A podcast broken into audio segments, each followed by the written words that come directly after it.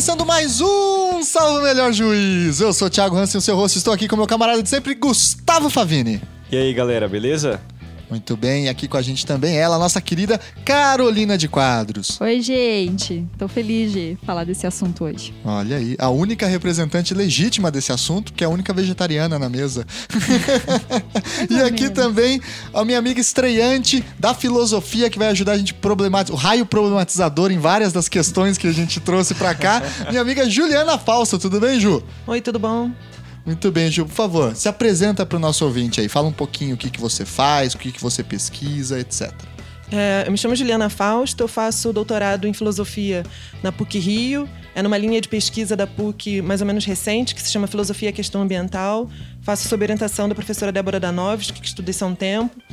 E eu estudo é, os animais e a política, a possibilidade de os animais entrarem na política. O que acontece com a política e com os animais, com a cidade. Enfim, qual que é o papel deles nesse. Uau!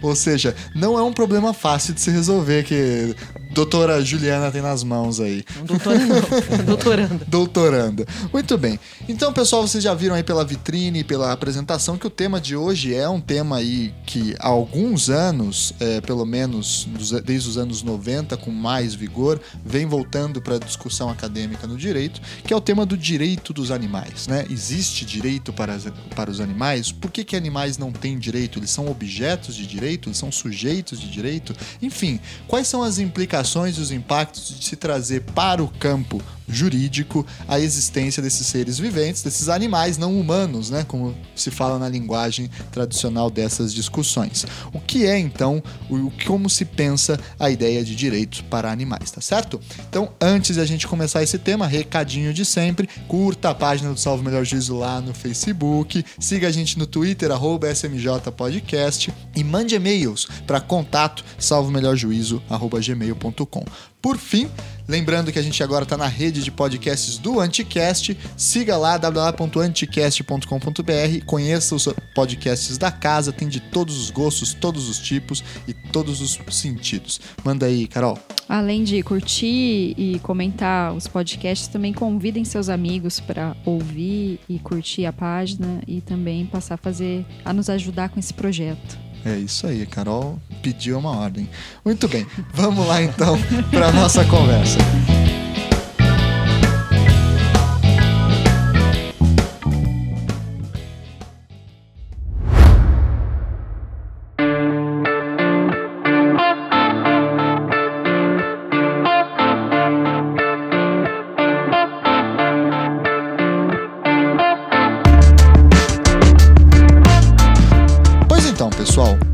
Da gente entrar na discussão de direito para animais ou direito dos animais, cabe a gente refletir um ponto fundamental e prévio. O que é ser humano?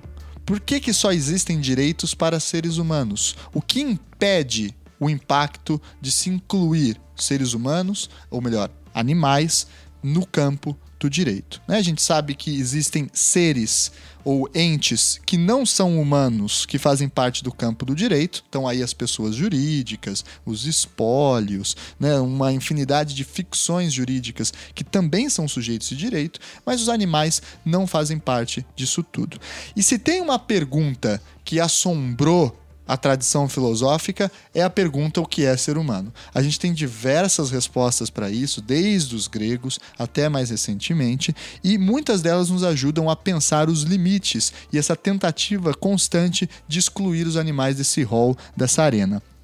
Vamos começar então com uma definição clássica de ser humano que a gente pode então explorar e que tem muito a ver também com a pesquisa da Juliana, que é a definição do Aristóteles, que vai condicionar lá, vai definir o ser humano como um animal político. Por que só o ser humano é um animal político? Por que os animais não humanos não podem ser políticos também, Juliana? Onde está essa distinção? Aonde Aristóteles encontra essa distinção? O Aristóteles encontra essa distinção no Logos, na verdade. É porque ele diz que não adianta ser comensal, quer dizer, não adianta comer junto. Ele diz existem animais gregários, animais que vivem, é, as populações vivem juntas, mas não existem, os animais não podem ser políticos porque eles não possuem o Logos. E ser político é, é trabalhar junto dentro de, um- de um- de uma sociedade, dentro de um espaço e ter possuir o Logos. O que, que seria o logos? O logos é isso que tradicionalmente se. é, popularmente se traduz por razão, mas eu prefiro que seja. eu- não, não só eu prefiro, mas é, também é discurso, né? Eu prefiro que seja discurso, é linguagem. Linguagem. Capacidade de, de elaborar um pensamento mais elaborado? Não, linguagem. Linguagem articulada. Aham. Comunicação mesmo. Não, linguagem. Linguagem. Linguagem, articulada. Porque comunicação não dá pra dizer que animal não se comunica. Sim, É. Eles sim. se comunicam, Aham. mas eles não têm linguagem articulada. Eles não Tá. têm logos. É, logos nesse sentido. Todas essas tra- eh, traduções são válidas e talvez pensando um compósito dá para entender mais ou menos o que que é logos, né? Razão, discurso, linguagem, é isso. assim. Uhum. E hum, o Aristóteles, ele inclusive na política, ele fala dos, além de animais, ele fala dos escravos por natureza. Há escravos por natureza. Sim. E os escravos por natureza, o Aristóteles diz, eles se aparentam aos animais pelo uso que fazemos deles. E Mas como assim escravo por natureza? é porque para o Aristóteles, não, é, escravo não é só uma situação, não é alguém, não é uma pessoa que qual- é, qualquer pessoa que você pega e escraviza, não é uma pessoa escravizada. Existem pessoas que têm uma natureza de escravo. E o que, que, de- o que, que é a natureza de escravo? O escravo não possui o logos. Ele experimenta o logos, é, ele sente o logos. É um verbo que ele usa que tem a ver com ástesis, então no sentido de, de sentir. E então o escravo pode experimentar o logos, mas ele não consegue possuir o logos. E os animais também não possuem logos. Então, assim, na verdade, no fim das contas e no frigir dos ovos, essa distinção é, dizer sem- sempre que se diz, que se dá uma definição de o que é humano, essa definição sempre vem dizendo o que são os animais. Os animais são sempre convocados, nunca existe o que é humano, digamos, nele mesmo. É o humano é resto, né? sempre alguma coisa a mais, uma coisa que os outros não têm. Então você reúne essa é, população absurda, né? Sei lá, bilhões, trilhões de, de, de seres, e todos eles não possuem alguma coisa que o humano, que é, sei lá, a joia da criação. É muito Tem. antropocêntrico, né? E eu acho curioso essa definição do Aristóteles de escravo, que o, o escravo natural, como não tem logos, que ele, não sei se é exatamente Seria assim que ele inato, fala, que então. ele diz assim: é, é- é o cara que reconhece o logos no outro, no seu mestre, mas não consegue em si mesmo. Ou seja, em outras palavras, o que ele tá falando é o seguinte: escravo natural é a, a pessoa que pensa com a cabeça dos outros Que sabe obedecer. que só sabe obedecer, né? Que só sabe seguir o que os outros dizem. E aí a gente vê como tem escravo no mundo, né? Quando a gente para pra pensar, né? e, e uma outra definição que eu acho que é interessante a gente pensar é, dentro dessa perspectiva é que concorre para essa divisão a própria definição de vida de Aristóteles, né? Que ele vai, os gregos dividiam a palavra vida em outras duas, os romanos foram lá e, e juntaram em uma só e fizeram essa confusão toda, que é a palavra zoé e a outra a bios ou bios, enfim. A zoé é essa vida que a gente divide com os animais, com as plantas, com tudo que existe no mundo que nasce, reproduz e morre.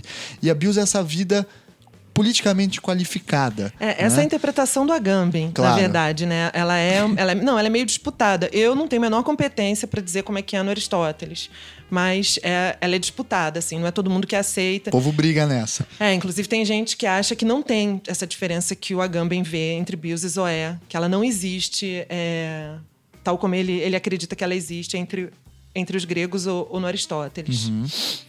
Mas essa, usando ela para a gente pensar, o- essa ideia da BIOS mostra assim que para ser vivo para a comunidade política, né, e consequentemente ter direitos, não basta, portanto, ter a aparência de humano. Isso que eu acho interessante, porque aí é, o Aristóteles vai mostrar como essa ideia de humano não está vinculada com o corpo, não está vinculada com a natureza física do ser, não está vinculada com essa condição material de, de ser vivente, mas está muito mais preso a essa outra dimensão, que é talvez simbólica, política propriamente, né? Construída, cultural, né? E é interessante como essa construção, ela sempre exclui os animais a todo momento, né? E aí fica se lutando essas traves, se, se colocando em vários lugares para não deixar os animais participarem. É, só que eu acho que ela não é uma coisa que a gente tem que levar sempre em consideração quando a gente está falando de animais, eu acho, e dessas, e dessas definições, é que elas não são elas não são simples, elas não separam simplesmente a humanidade da animalidade. Elas separam dentro da humanidade a humanidade própria e uma humanidade é, Menor. menor. É, justamente. Uma humanidade menor. Esse, esse, o movimento que cria o animal também cria o escravo. Uma vez o Eduardo Viveiros de Castro falou isso, assim, a gente estava conversando e, na verdade, ele estava conversando com o Marco Antônio, que é meu esposo. Grande Marco, tá fazendo falta aqui. e ele falou pro Marco: é, o escravo é o primeiro animal ou o animal é o primeiro escravo? E é. E não sei, assim, pelo menos como eu entendo e é, pelo que eu venho estudando, me parece que é um só movimento que cria animais escravos, que cria não humanos e subhumanos. Entendi. Porque, por exemplo, até esse exemplo que a gente deu aqui do Aristóteles, a relação com Logos, a relação do, com Logos não é igual para todo mundo. Uhum. Os animais não têm, mas também tem os humanos que são defeituosos uhum. é, na relação com Logos. Então, assim, é, esse movimento que cria a humanidade, ele cria sempre uma humanidade que quer ser universal, que se supõe universal, ela é a humanidade verdadeira, a humanidade própria. Só e que as ela. categorias também, né? E a subcategoria de subhumano e não humano. Então, é, daí dá para dizer que o especismo é, é, de, é de fato o primeiro racismo, ou ele nasce junto com o racismo. Hum. São movimentos é, muito próximos, eles não se separam uns dos outros. E você vê isso em toda a história da filosofia, na verdade. Sim. Para pegar um outro exemplo, para a gente ir avançando nessa rápida linha histórica, a gente pensar na filosofia cristã né? Pensar em filosofia medieval. Aí o homem agora, ele é a imagem e semelhança de Deus, ou seja, ele se identifica enquanto uma cópia, digamos assim, ou a, a sombra do Deus criador, né? E aí existem aqueles que são imagem e semelhança e aqueles que não são. Eu sempre lembro o caso, acho que a gente já falou nesse podcast disso, da questão das mulheres, por exemplo, na Idade Média, não poderem mostrar o rosto em público, terem que andar de véu, porque elas não eram a imagem e semelhança de Deus. Né? E os homens jamais poderiam usar máscara, porque era um crime absoluto, porque era esconder a sua própria imagem e semelhança, a janela para o divino. Né? E aí a humanidade, de novo, ela muda de lugar. Agora ela já não está mais no Logos, mas ela está na projeção da fé, né? Está na, na, projeção de uma, de uma criação, de, um, de uma inteligência inaugural, etc. Né? O que, que você acha disso da filosofia cristã, Anjo? É, não, eu acho que tem é, um momento-chave, que é Descartes, que tem uma espécie de união entre essas duas coisas. Porque, porque o que o Descartes faz é dividir o mundo em dois tipos de matéria. Só existem dois tipos de matéria, né? Res e resistência. Quer dizer, o pensamento e a matéria. E a matéria é tudo que, tudo que tá aí. Que você toca, tudo vê, que você pode tocar. Os corpos, os objetos, os organismos, tudo isso é, é resistência. E a res cogitans, que é o pensamento, só, é, só os homens têm. Uhum. E isso é porque eles têm alma porque eles têm uma, têm uma relação com. Então, assim, é, uma relação com Deus. Eu acho que no, no, no, no, Descartes, essas duas coisas se juntam. Então, o homem ele é divino e ele pensa. São as duas coisas ao mesmo tempo. Uhum. Ele é a imagem e semelhança de Deus, mas é curioso que ao mesmo tempo ele, a partir desse momento, ele meio que. Não que ele se, se desconecte de Deus, mas agora ele pensa sozinho, ele se autodefine também, né? Ele cria uma autoimagem, né, no cógito e tal. E aí se desenha a ideia do homem moderno, se imagina a ideia do homem moderno também, né? Que agora também vai se afastando de só ser uma sombra de Deus, uma, uma, uma imagem, uma, uma semelhança.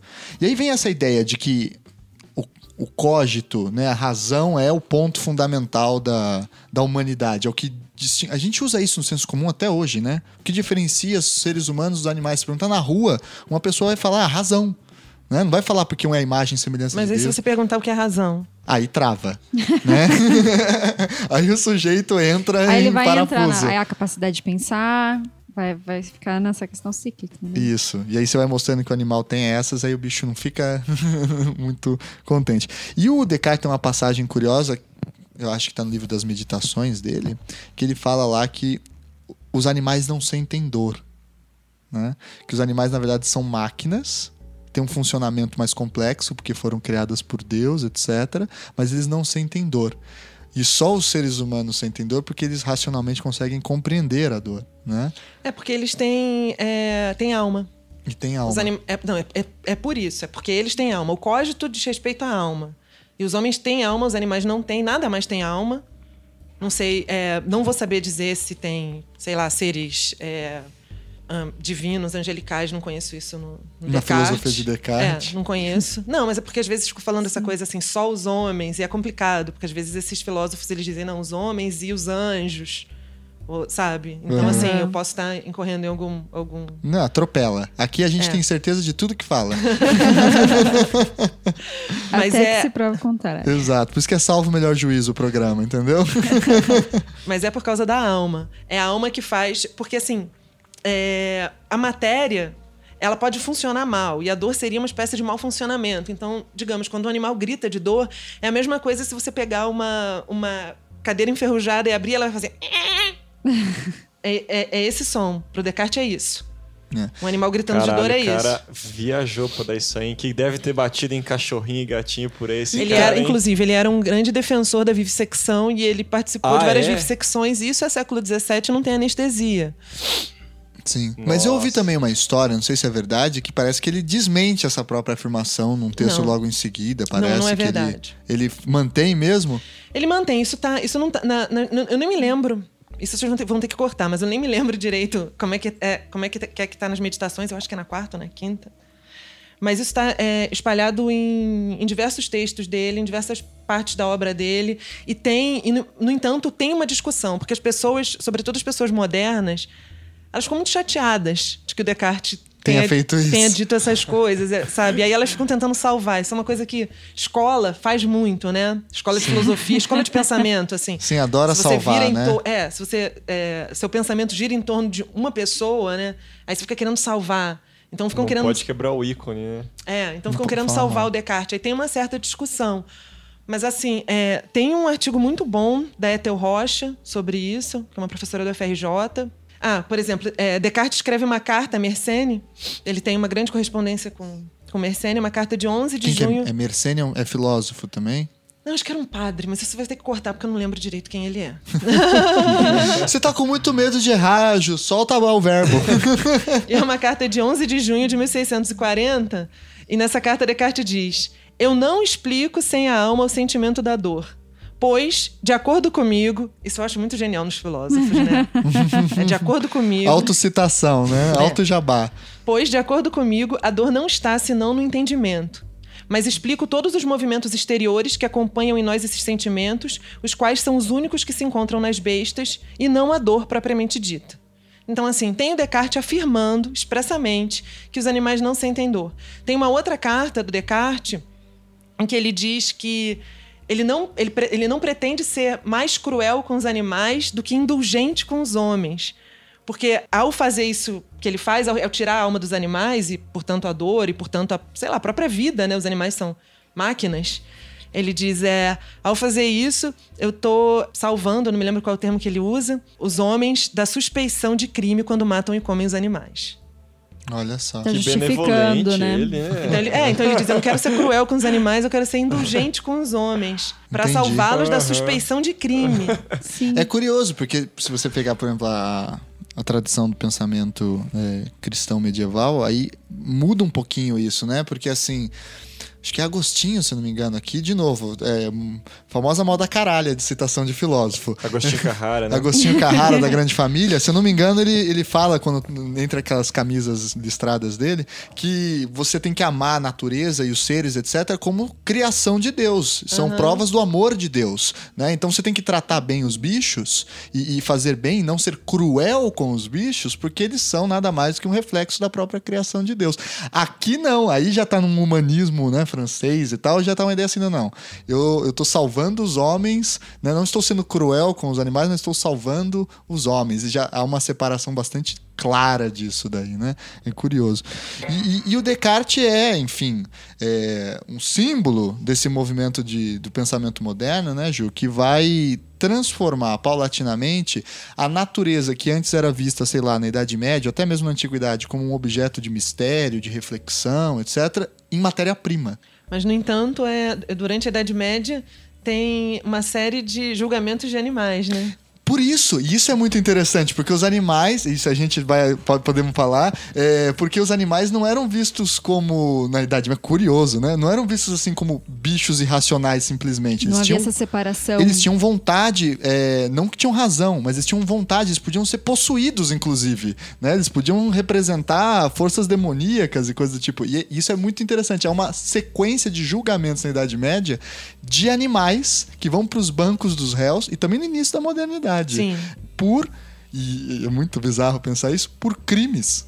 Tem, existe um relato de, de um crime, de um julgamento contra sanguessugas que infestam um lago na região da França. Existe um. um- Como será que se Cara, dava esses é julgamentos? surreal. Tem um livro maravilhoso Ai, que se chama Capital. Punishment. Ah, Eu conheço alguns. Tem, tem um de um cara que é meio quadradão, mas que trata de algum desses casos, que é o Luc Ferry.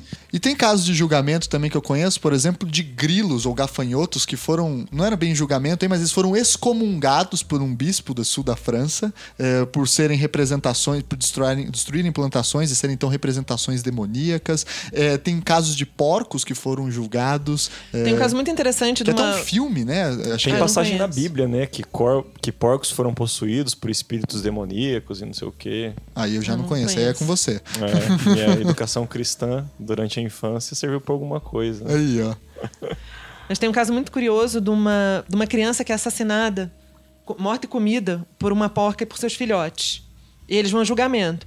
E a porca é condenada, obviamente, por assassinato. Mas os filhotes, os leitõezinhos, eles são absolvidos porque eles são crianças e não sabiam o que estavam fazendo.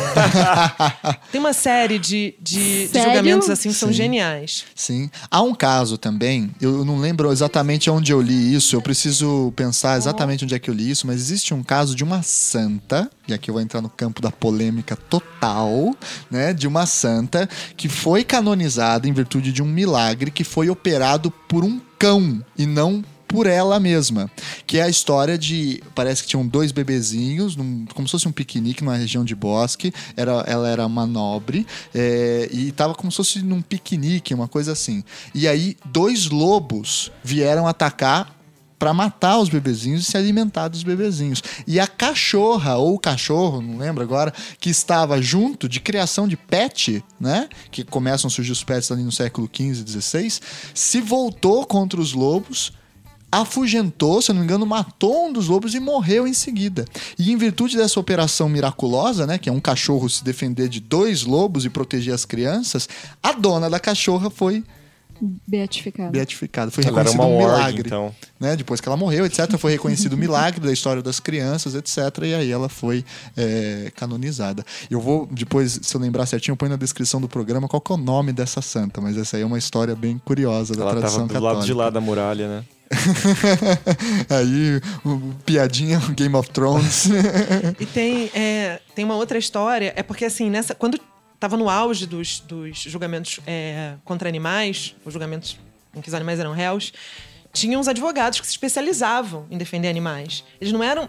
Via de regra, eles eram é, condenados. Mas havia, havia absolvições.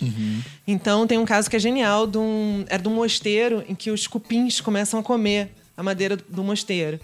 E aí o, isso vai a julgamento e o advogado tem um caso fantástico porque ele diz assim que os cupins são criações de Deus, como todo mundo. Tudo que existe na Terra, tudo é criação de Deus e tudo tem o direito de se alimentar. Então os cupins têm o direito de se alimentar. E aí o juiz é, É uma dec- boa tese de defesa. que o juiz decide que decide não só em favor dos cupins, mas contra os monges. Diz que eles são preguiçosos E não deram é por isso que os cupins. é por isso que os cupins estão ali é, destruindo o mosteiro e que eles é, então a culpa é deles e que a partir dali eles vão ter que deixar fora do mosteiro um monte de madeira para os cupins comerem. E os cupins é, mandam, é, é- é decretado também, né? É decidido que os cupins têm que deixar o mosteiro imediatamente. no prazo de 24 horas, sob É, pena não, de porque era prisão. Prazo assim. da dedetização. É, é porque era assim, tem um caso que eu acho que é com rato, se eu não me engano. Porque assim, é, quando é, você ia julgar um, um- um animal, o animal era chamado. Sim, E sim. se o animal não aparecesse, como é que se diz em direito? Citado. Não, não, Não. mas como é que diz? Ah, Revelia. ele era revel, Isso. E aí era condenado. Perdeu por condenado por WO. É, tipo isso. E aí tem um caso genial de uns ratos também, que os ratos estavam comendo umas plantações. Isso é quase tudo na França, né? É, a Esses- França esses tem muito registro É. disso. Então eles estavam comendo umas, umas plantações e aí eles são chamados e eles não aparecem. Obviamente. E aí o advogado deles. Obviamente não, culpa É. deles, são condenados aos revés. Não, e aí, o, e aí o advogado fala: não, mas é, é porque você- eles não, não souberam.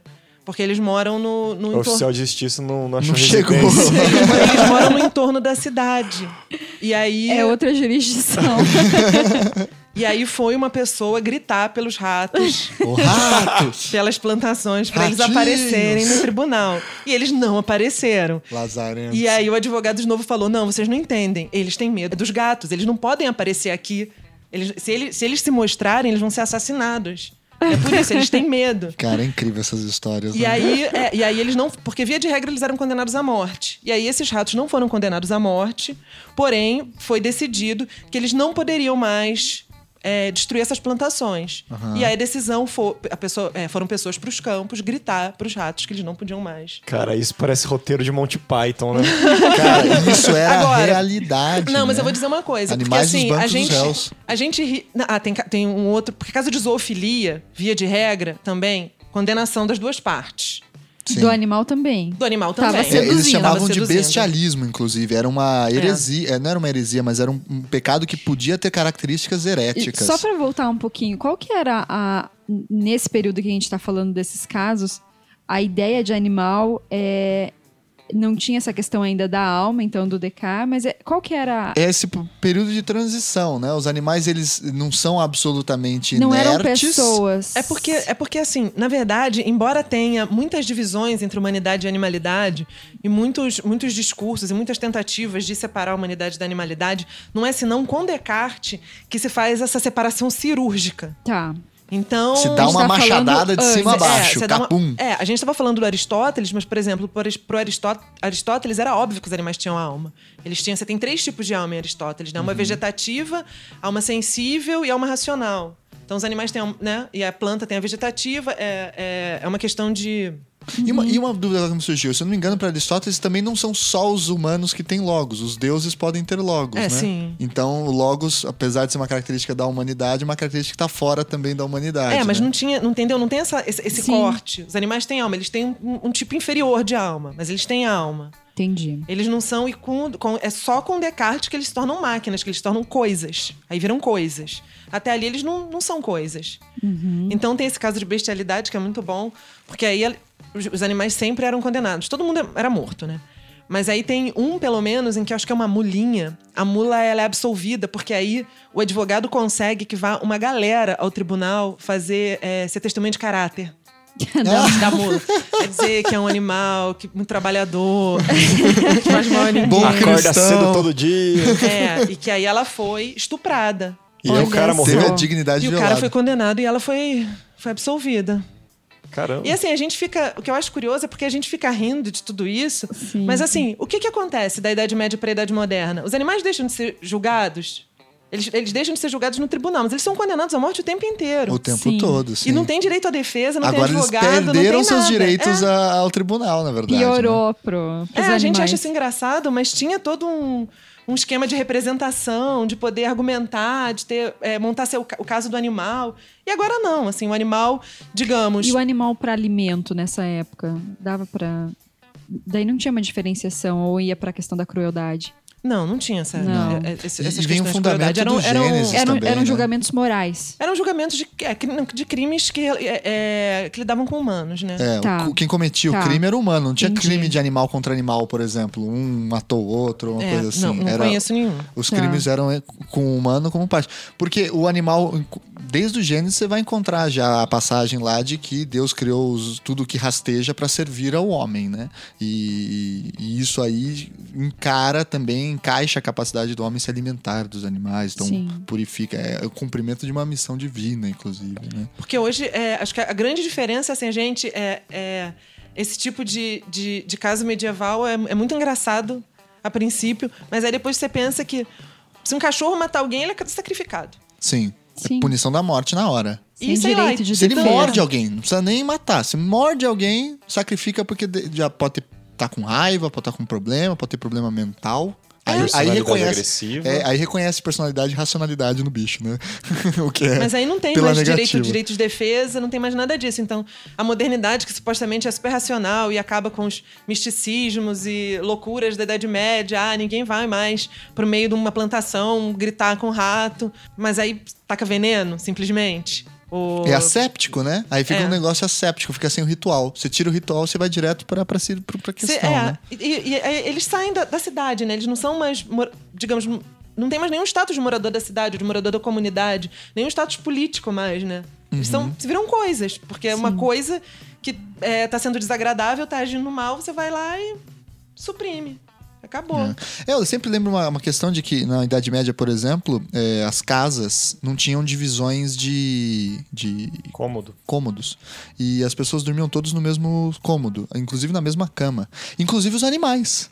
Talvez não dormissem na cama, mas dormiam no mesmo cômodo, os porcos, etc. Não havia essa, ainda mais no frio europeu, etc. E com a- o processo de modernização que cria, se inventa a ideia de privacidade, né? E a ideia de que agora é, a, filha tem que morar num quartinho diferente da dos pais, etc. Tem que ser coisas, certas coisas não podem ficar em públicas nem para os membros da família e todas essas ideias, que aí se volta a, a ou melhor, se inventa a ideia de pet. Né, do animalzinho de estimação, que é e se expulsam os cavalos, os porcos e as vacas que dormiam dentro de casa, e agora só entram os gatinhos, os cachorros, o Boris, né, e todos os o- a Ju também tem os gatinhos cavalo dela, no- né? no café da manhã ali, né? É, mas não é, não, é, não, é, não é tão simples assim. Não é simplesmente relação de pet.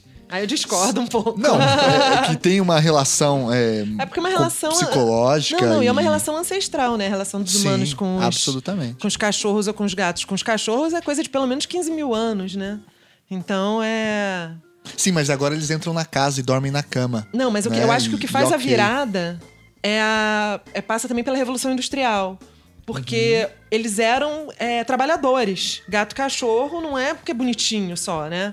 É, sei lá, as teorias de. Tem muita gente hoje em dia que fala, e eu prefiro esse termo, fala em codomesticação. Que houve uma, uma codomesticação entre humanos e cachorros e uma codomesticação de humanos e gatos. Porque é um. É uma.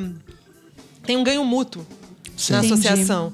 Então, é, tem até teorias de que os cachorros que chegaram nos humanos, antes dos humanos chegarem no cachorro, os cachorros tiveram, é, tomaram a iniciativa, Sério? digamos. É. Porque cachorro é lobo, né?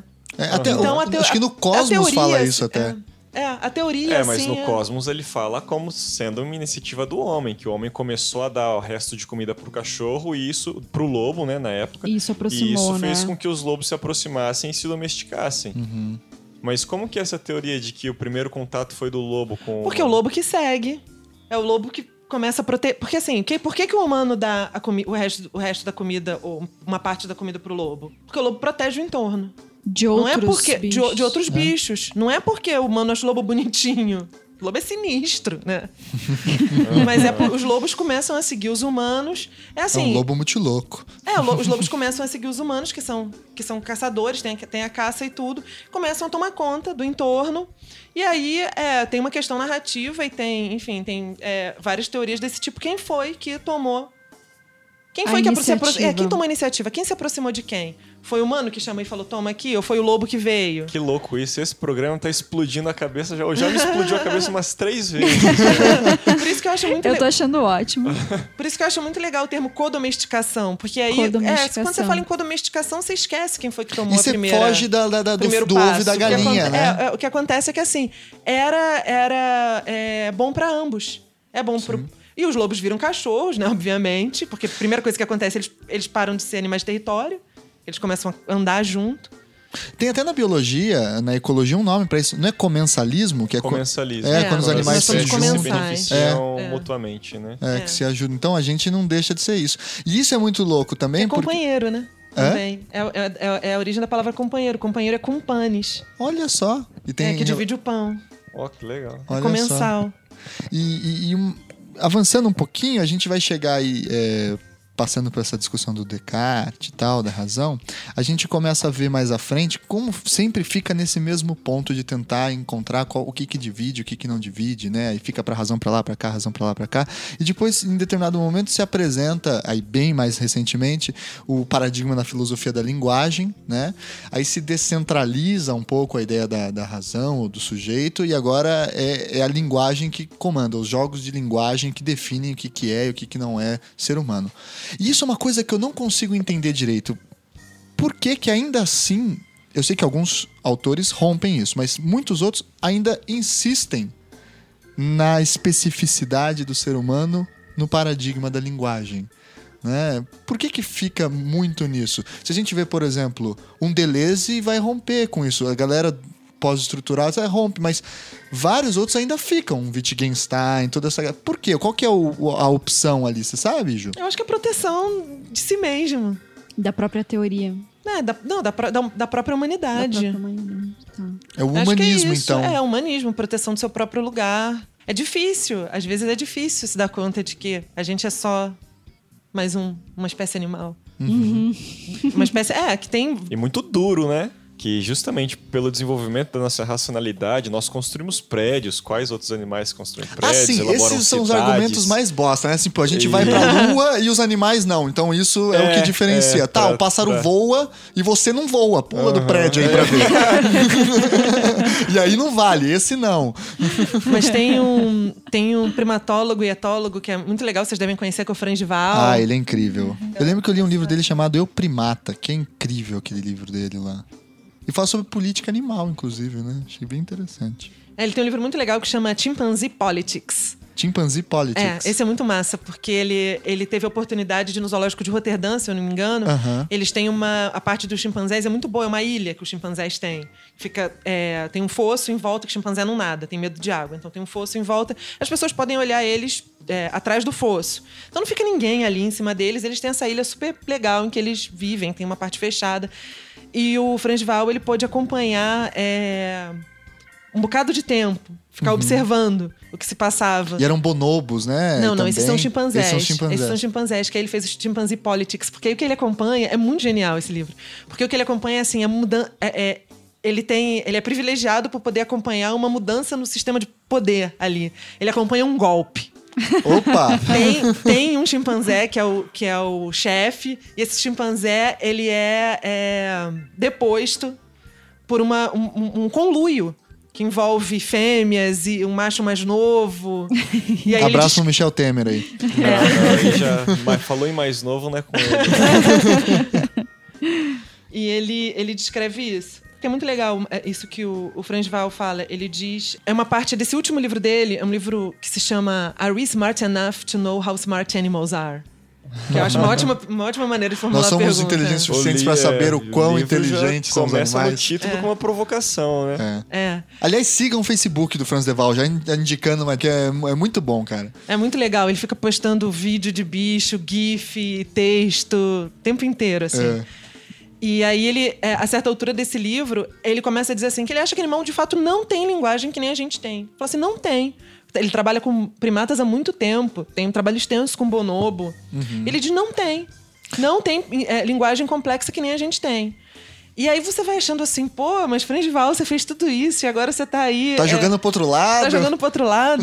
Mas sabe, a conclusão é genial. Ele diz assim: Mas a evidência do pensamento nos animais me faz perceber que a linguagem não é tão importante assim. Uau. A linguagem não é importante nem necessária para o pensamento. Olha só, são por outros. Então é, é uma. é, ele inverte a coisa, sabe? É, sei lá, de um jeito que eu achei muito, muito interessante. Porque assim, não é. Chega de ficar pensando assim, animal. Animal não tem linguagem que nem a gente, ou sei lá. é, Porque sempre tem aquele esforço, e acho que a gente até pode entrar nesse ponto, que tem são diferenças assim, né? Sim. aquele esforço de tentar falar assim, não, é, é, de tentar aproximar, né? Se de um lado a tradição da filosofia, em, em vários sentidos, tentou separar os animais dos seres humanos, e bem como a Ju colocou, criar o sub-humano, o escravo, etc.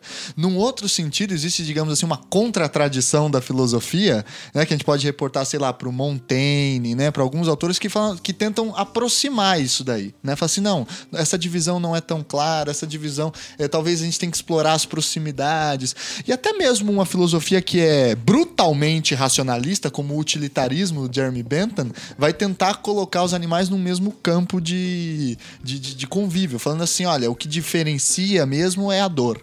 Né? O que o ponto de, de- O que diferencia não, não o que une. é, o que une, desculpa. É, o- e o que diferencia das plantas, né? em segundo momento, né? É, o que une a- a- a- os seres viventes é a capacidade de sentir dor, né? E essa ideia vai influenciar uma longa tradição de, de direito dos animais, né? Uhum. A começar pelo próprio Peter Singer, né? Que acho que talvez seja o autor mais pop, assim, da, dessa discussão, que acho que é legal a gente perder pelo menos alguns minutos para falar dele por, pela sua importância histórica e tal, pela sua presença. Que é um australiano, professor de Princeton, que acho que foi em 1975, eu não lembro exatamente a data, nos anos 70, ele lança aquele livro impactante, bastante famoso, Animal Liberation, né? Em que ele, a partir dessas premissas do utilitarismo do Jeremy Bentham fala assim: olha, a gente tem que fazer a nossa, os nossos argumentos éticos devem se pautar na dor, devem se pautar na evi evitar a dor e maximizar o prazer, portanto, e nada justifica, portanto, é, o que nós fazemos com os animais. E a gente tem que incluir os animais, digamos, no círculo da moralidade, né? E ele que cunha, inclusive, não sei se é exatamente ele que cunha, mas é ele que eleva a uma popularidade nunca antes tida o conceito de especismo, o, preconceito em função de espécie, né? Que é uma ideia bem interessante. O que, que você tem a dizer sobre a ideia do utilitarismo pra gente, Ju? a Então, gente sabe tem que tem os seus limites e tal, mas tem a sua importância histórica também, né? É, imagino que sim. Eu não, em primeiro lugar, eu não, não conheço Peter Singer direito. Sei, conheço muito pouco assim da obra dele, porque é, de fato eu não eu conheço pouco de ou, ou me, interessa, me interessa até pouco por, por ética animal. Eu não sei se isso vai ficar na, na edição final, porque é uma coisa meio de- bizarra de falar, né? Mas não, eu tenho um problema com esse pessoal da ética que é o seguinte. É, É, essa parte vai ficar. é. Não, eu tenho um problema com esse pessoal da ética que é o seguinte: eles desenham um mundo perfeito, tá tudo resolvido. E aí o que me dá vontade é de falar assim: parabéns, agora eu implemento isso no mundo. Sabe? Hum, Não Porque- tem, né, aplicação muito Porque é fácil. muito difícil, é muito difícil. Peter Singer chega lá e fala assim: não, então é a dor. Então aí começa toda uma relação com estudos de ciência para saber quem sente dor, quanta dor essa- esse, esse indivíduo sente ou essa espécie sente. Você vai ter é, espécies que merecem mais consideração moral, espécies que mere- merecem menos consideração moral. As que merecem mais consideração moral são as mais próximas de nós. Inclusive, Peter Singer é uma das pessoas que é. é- ele, ele é um dos participantes do GAP, né? Que é o O grupo, grupo de Apoio aos Primatas, era Great Sim. Ape Project. Great Ape Project, sim. E- Que é a galera que quer, quer incluir os grandes primatas na condição de ser humano, né? E transformar eles em sujeitos plenos. é, É. Claro, plenos não no sentido de poder trabalhar, vestir terno e casar, mas. E aí o. Pô, ia no- ser legal. Não, e é- mas aí o Peter Singer vai sempre nisso, assim. Ah, mas é aí quando. Se um gorila for matar uma criança, aí tem que matar o Harambe, né? Por exemplo. O gorila é a criança. Aí mata o Harambe, sabe? E aí não tem problema. Porque a pedra de toque final do Peter Singer vai ser sempre humanidade. Isso é uma coisa muito interessante do, do, do, do Waal, que inclusive é um cara que tem certos problemas com direitos animais.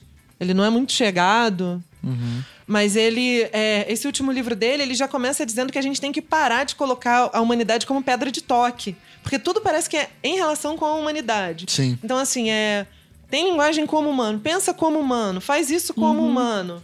Ou fa- faz melhor ou faz pior. É o tem lugar dor de fala, como né? humano. É, é sempre a pedra de toque, assim, é o paradigma. Aí ele fala, não, a gente, a humanidade, as, as comparações, ele diz, as comparações têm que ser feitas entre espécies, que podem ou não envolver a espécie humana. É, eu falei isso porque é, é complicado no, no, no Singer, esse negócio de sempre que chega no humano, o humano tem é, prevalência, sabe? Sim. Sim. E aí é o quê? E, a- ah, e aí também tem aquele outro tipo de coisa que eu acho super problemático nele, quer dizer assim, o animal é uma pessoa, como as pessoas que têm espe- especiais são. Deficiências. É, mentais. pessoas que têm É, ele deficiências tem um texto que, são- inclusive, levou ele a ser silenciado na Alemanha, que ele fala assim: se você for ver de um ponto absolutamente material, isso é absoluta, muito polêmico, né? É, um porco tem mais racionalidade, mais capacidades do que uma criança, um bebê. Esse texto foi censurado? Foi né? censurado na Alemanha, ele inclusive recebeu um- uma moção de, de censura na Alemanha. Por, Eu por só acho certa assim. eugenia. por que- né? por- mas por que, que tem que comparar o porco com uma pessoa mais ou menos capaz? Por que, que o porco não, não pode ser importante? Ou, não digo valor intrínseco, que também não gosto dessa ideia de valor intrínseco. A gente vai entrar nela. Antes de Mas chegar por que, nela. que o porco não é pensado na sua Exato. porquidade de porco, sabe? sua Por o- porquidade. É, o porco é como uma criança. Ah, pelo amor de Deus, sabe? Sim. E essa tradição do, do, do, do Singer que vai gerar também a ideia de div- a- criar a linha divisória. Qual foi a expressão que você usou? O imperativo. Imperativo diferencial. O imperativo diferencial da humanidade, é, ou melhor, da, da- da- do, do círculo de moral, nos cordados. Né? Porque os cordados teriam um sistema nervoso central, logo seriam capazes de sentir dor. E aí, e- E aí engraçado porque aí pode comer eles, eles jogam na- nas, na- nas costas de um argumento brutalmente é, cientificista, né? Que é uma análise de uma classificação biológica absolutamente humana, criada, histórica, contingente, etc. E fala, não, é a partir daqui pra frente você tem que incluir na sua na zona de moralidade. Então, peixe sim, ave sim, É, mas isso é super sim, problemático. mas barata não, né? Formiga não, etc. Então, é, é- sempre essa dificuldade de saber onde coloca. É muito problemático, né? Super problemático. É, mas eu, eu acho que também na, na, na raiz disso tudo, e essa ideia do Derrida, lá no, no Animal que eu logo sou, de uma certa forma é a ideia dele, essa ideia tá lá, é o que, o que parece que tem em todas essas teorias éticas, em todos esses problemas de assim, onde, onde a gente vai botar. Por que, que tem que. Primeiro, por que, que tem que botar uma linha, né? Por quê? Porque a gente não quer matar, não pode matar. Até é, onde, onde se traçar a linha, não vai mais se poder matar. É isso, né? Porque é um uma paradigma vontade- da vida acima de tudo. é uma, né? é uma vontade de inocência. Porque as pessoas acham que uma boa, uma boa ética é uma ética, digamos, pro-life. Sabe? É uma ética que não mata. Isso não é verdade para a vida na Terra. Viver significa. Estar vivo significa que outros vão morrer. Para você viver, outros vão morrer, sejam animais ou plantas.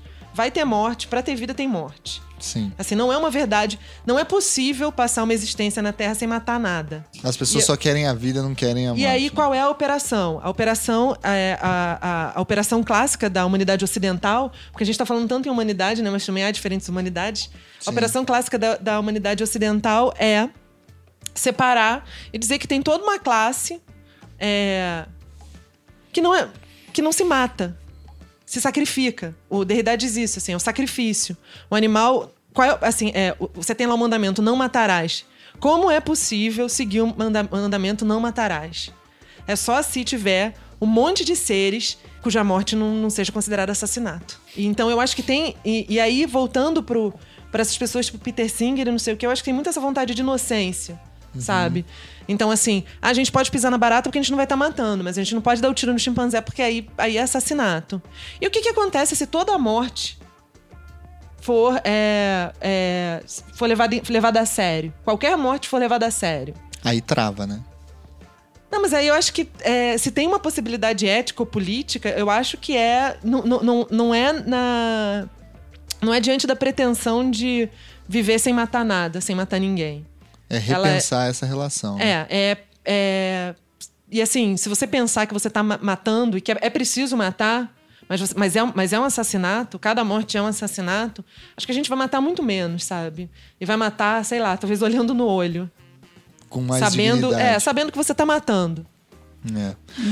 Uma, uma outra vertente dos direitos dos animais que vai surgir nos anos 80 é essa que a Ju já tocou, que é a do valor intrínseco, né? Que acho Acho que o Singer tem uma coisa de valor intrínseco também, não tem? Ele não fala? Eu não sei se ele é tão forte quanto esses caras que a gente vai falar agora, que é o Tom Regan, que é um exemplo, e o Gary Francione, que é outro cara, né? Que, que eu, eu juro que eu nunca consegui entender direito o argumento deles, aí ouvintes nos ajudem. Que é basicamente assim: a gente tem que proteger, e, e é diferente disso que a Ju tá falando ao mesmo tempo, porque eles têm um valor em si. Então, o problema é que eles, ao fazer isso, eles entram num deadlock da como resolver o problema da morte necessária do alimento, por exemplo. É, aí, eles, eles- aí eles vão para um veganismo, né? E aí as plantas misteriosamente não estão incluídas nesse é, pois campo. é. E você tem sempre que botar a linha em algum lugar, né? Porque senão vai morrer. A linha vai ter que tá estar. É, e aí não vai incluir todos os animais, vai incluir uma, uma- uma certa classe de animais, ou não vai incluir as plantas. E o fundamento do É, porque valor intrínseco é eles falam- dignidade. É um fundamento cristão de que a coisa tem um sentido em si, porque em alguma medida é foi criada inteligentemente dessa forma e nós temos que então contemplar o valor dessa mesma coisa, né? É cristão ou kantiana, né? Também é um fim em si mesmo. É, um né? fim em si mesmo. O valor intrínseco é, é, é o fim em si mesmo do Kant, né? Pois é. E, e isso parece que a gente entra num deadlock aí. É, também. o problema é que quando tudo é um fim em si mesmo. Porque assim, o problema é que já, já tem um problema no próprio Kant, né? Porque diz que não, não pode usar a pessoa como mero meio. Mas assim, a gente usa as pessoas como mero meio, mais ou menos, muitas vezes. É. Mas também- não vou entrar aí, porque eu não vou arranjar confusão com os kantianos. Mas assim, é impossível. Mas o argumento do trabalho deles é ruim. Mas é impossível universalizar isso. É impossível que tudo tenha valor intrínseco. É... Porque e aí? E aí? Só que eu acho que esse pensamento do valor intrínseco, que é o pensamento do em si, é esse pensamento do, do isolamento metafísico, do, do solilóquio, do um pensamento monológico. É, por que não? Assim, o que eu fico, eu fico pensando, imagina, né? Tem uma série de. É um de... solipsismo, né? E- É, tem uma série de filósofos e etólogos, sei lá, e estudiosos, tem muita gente é, que fala isso. É, por que não pensar pela parte da interconexão, sabe? Então, assim, não é que nem eu, ninguém tem valor, digamos, em si, nesse sentido, esse valor intrínseco. Mas tudo é importante porque, como diz a dona Haraway, tudo não está ligado a tudo, mas tudo está ligado a alguma coisa. Então tudo está ligado a alguma coisa. É, e pe- pensar o valor ou o estatuto existencial dos seres, dos entes no mundo, pela sua conectividade. Sim, pela sua conexão porque com o todo. É, porque, Porque- com todo. Não é com todo, né? É, porque o todo também dá uma ideia de único. É, dá uma ideia de sistema fechado. Não tem sistema e fechado. aí, a gente, né? aí, aí é cristão, né? É. Aí é Agostinho, né? É, não é um sistema fechado, mas tudo tá ligado a alguma coisa. Nada vive por si. Como assim é, valor intrínseco? Se nada vive por Era si. isso que eu ia perguntar. O valor intrínseco ele está relacionado diretamente à questão individualista em absoluto? Só com, com a pessoa, com, com o ser. É, se você for ver o, o Kant, é um pensamento ultraliberal. Solipsista, né? Individualista, Sim. abstrato e tal, né? E, e para além disso, eu tava pensando aqui, esse, esse pensamento de interconexão, ele. De qual forma isso ia colocar. você- tem, tem chance de ser posto em prática? Porque você estava falando das questões das linhas, nós sempre estabelecemos linhas, o que, que nos diferencia? De que forma que a gente conseguiria moldar, ou remoldar, no caso, a sociedade para tornar ela mais inclusiva a outras espécies e menos exploradora? Essa é a questão de um milhão de dólares, né? É. Porque eu, eu, pelo menos, eu acho que não é, não é com um argumento lógico. Eu acho que argumento lógico não. A difícil- razão tem um limite aí. É, acho que ela dificilmente muda é, como uma pessoa se sente, experimenta. Mas sua qual seria com o os limite, outros. então? Eu, então, eu acho que é uma questão de afeto. E eu acho que as, as pessoas ou que, que se sentem convocadas por isso, ou até, sei lá, os próprios animais, é, eu acho que esse tipo de coisa só muda através do afeto, assim, criando afetos. Por isso que, sei lá, a arte é é muito importante. Novas narrativas, narrativas científicas, narrativas é, Poéticas, líricas. poéticas, é, mas também narrativas acadêmicas, até narrativas teóricas. Esse tipo de narrativa, narra- é, no não no sentido de um convencimento lógico, mas no sentido De aproximar, da, da né? emergência de é, da possibilidade de afeto, de novos afetos.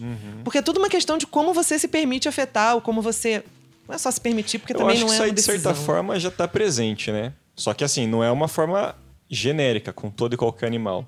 Você pega, por exemplo, aí um tabu hollywoodiano é que o cachorro não pode morrer no filme. Você pode matar quantas pessoas Ah, sim, quiser, não o mas que você não fala. pode matar cachorro. mas cachorro morre. em todos os filmes de terror. É.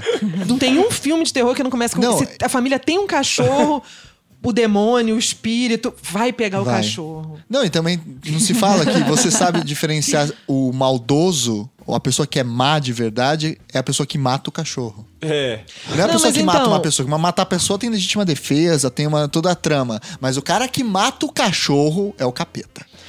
É, mas então, É o ho- ho- hoje em dia, na, nos estudos de, é, sobre animais, e isso na parte. Como é que se diz? A parte legal forense, não sei como é que é o nome. Mas enfim, tem uma coisa que se chama teoria do link. Vocês já ouviram falar nisso? Não. Não. É um, é um negócio que é o que nos Estados Unidos eles estão aplicando isso direto. Que assim, numa casa em que é, tem violência contra animal, batata que vai ter violência contra humano. É o link na da, da violência contra o animal e na violência contra o humano. Entendi. Quem Pra rastrear uma personalidade agressiva. é, pra ficar de olho. então, assim, uma, uma pessoa que, sei lá, se tem um cachorro maltratado, vai lá, porque assim, é muito possível que tenha um velho, uma criança, uma mulher que também apanhe naquela casa. Ou então, assim, vai dar, dar um perdido de vez em quando ali, porque. É... E aí a teoria do link é justamente que se você consegue fazer alguma coisa aí no começo, né? Sim. Então é. Também tem essa coisa da junção. E isso é, é- também é curioso porque. Por um, lado é, por um lado é muito interessante na medida é, ou se isso proporcionar uma, é, um cuidado maior com as questões de maus tratos aos animais, porque os casos de maus tratos não, não, não, não dão em nada Não, não. A gente até vai chegar nisso. no Brasil. Mas, por outro lado, também é curioso.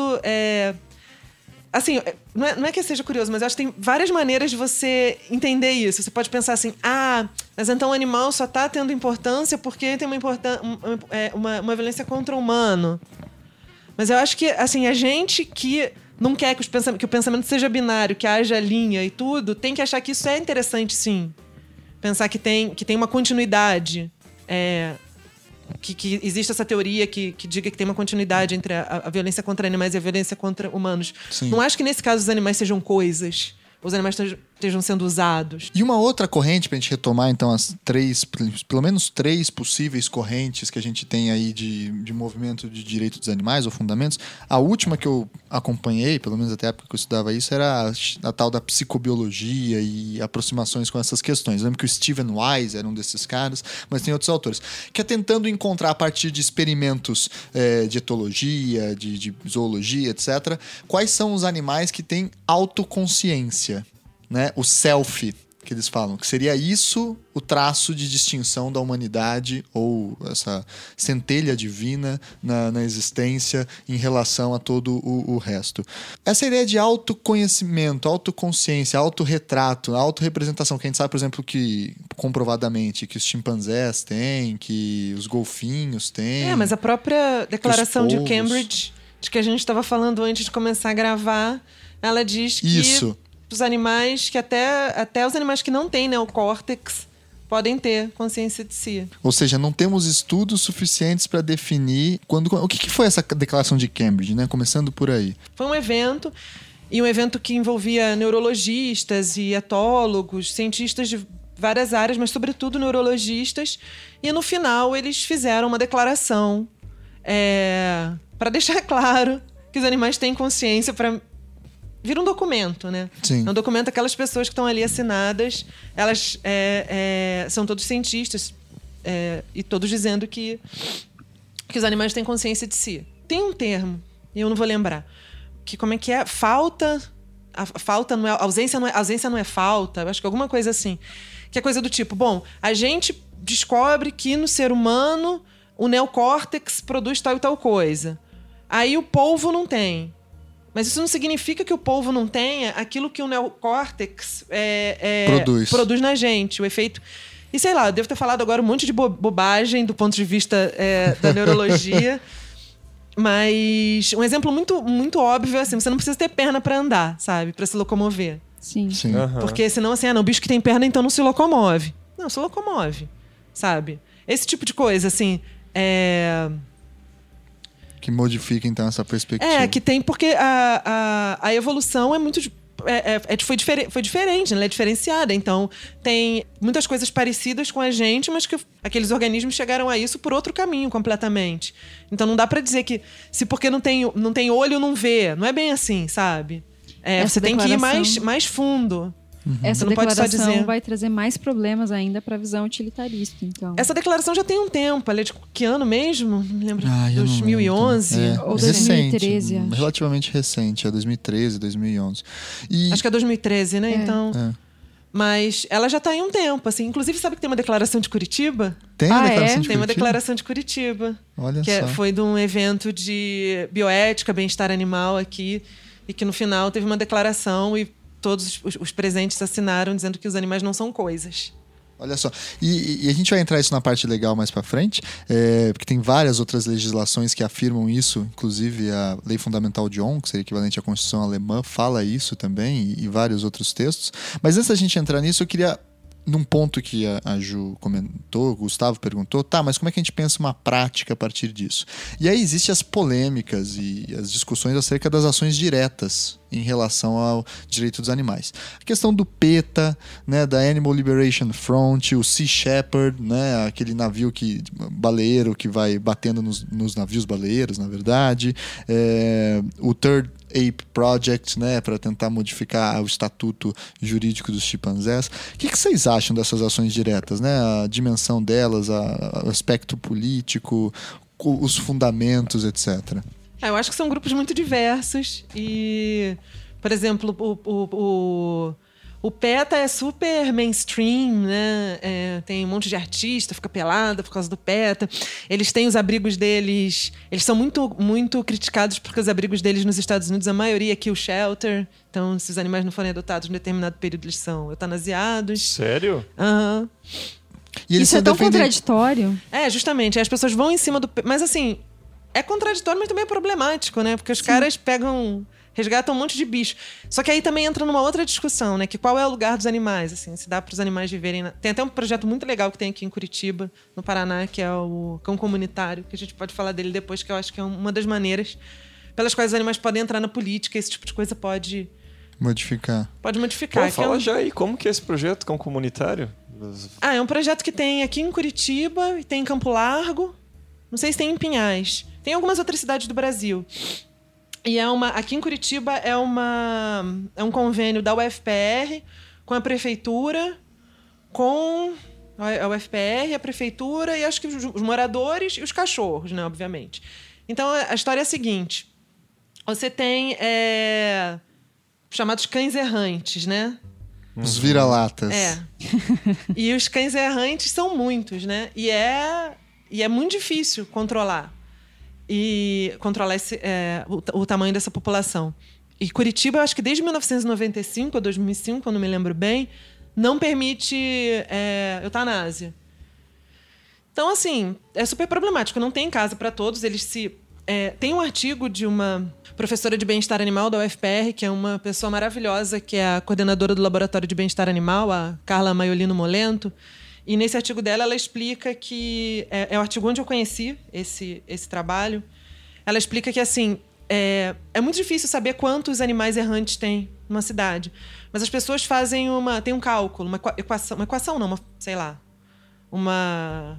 Uma previsão. Uma previsão que é de 1 para 4. Então, para cada quatro habitantes humanos, tem um cão. Não errante, um cão. Uhum. Então, isso daria cerca, nesse artigo dela disso, dá cerca de 440 mil cães em Curitiba. E, e, aí quantos? E aí você vai fazendo as contas. Quantos estariam em posse responsável? Né? Então estão em casa são castrados. Quantos estão na rua? Desses que estão na rua, metade são fêmeas. Dessas fêmeas, uma parte dessas fêmeas são fêmeas que estão em idade de se reproduzir. Então o negócio é assim. É impossível matar todo mundo, uhum. sabe? Porque esse pessoal se reproduz assim. Então é muito difícil. Uma... E, e em Curitiba, desde essa época, acho que é 95, 2005, não pode mais matar. E é. aí os membros da própria comunidade meio que adotam esses cães e é. cuidam como é que. Aí, aí a história é assim: o cão comunitário é um cão que já desenvolveu laço, algum laço afetivo, com o pessoal de uma. Um cão que mora numa rua.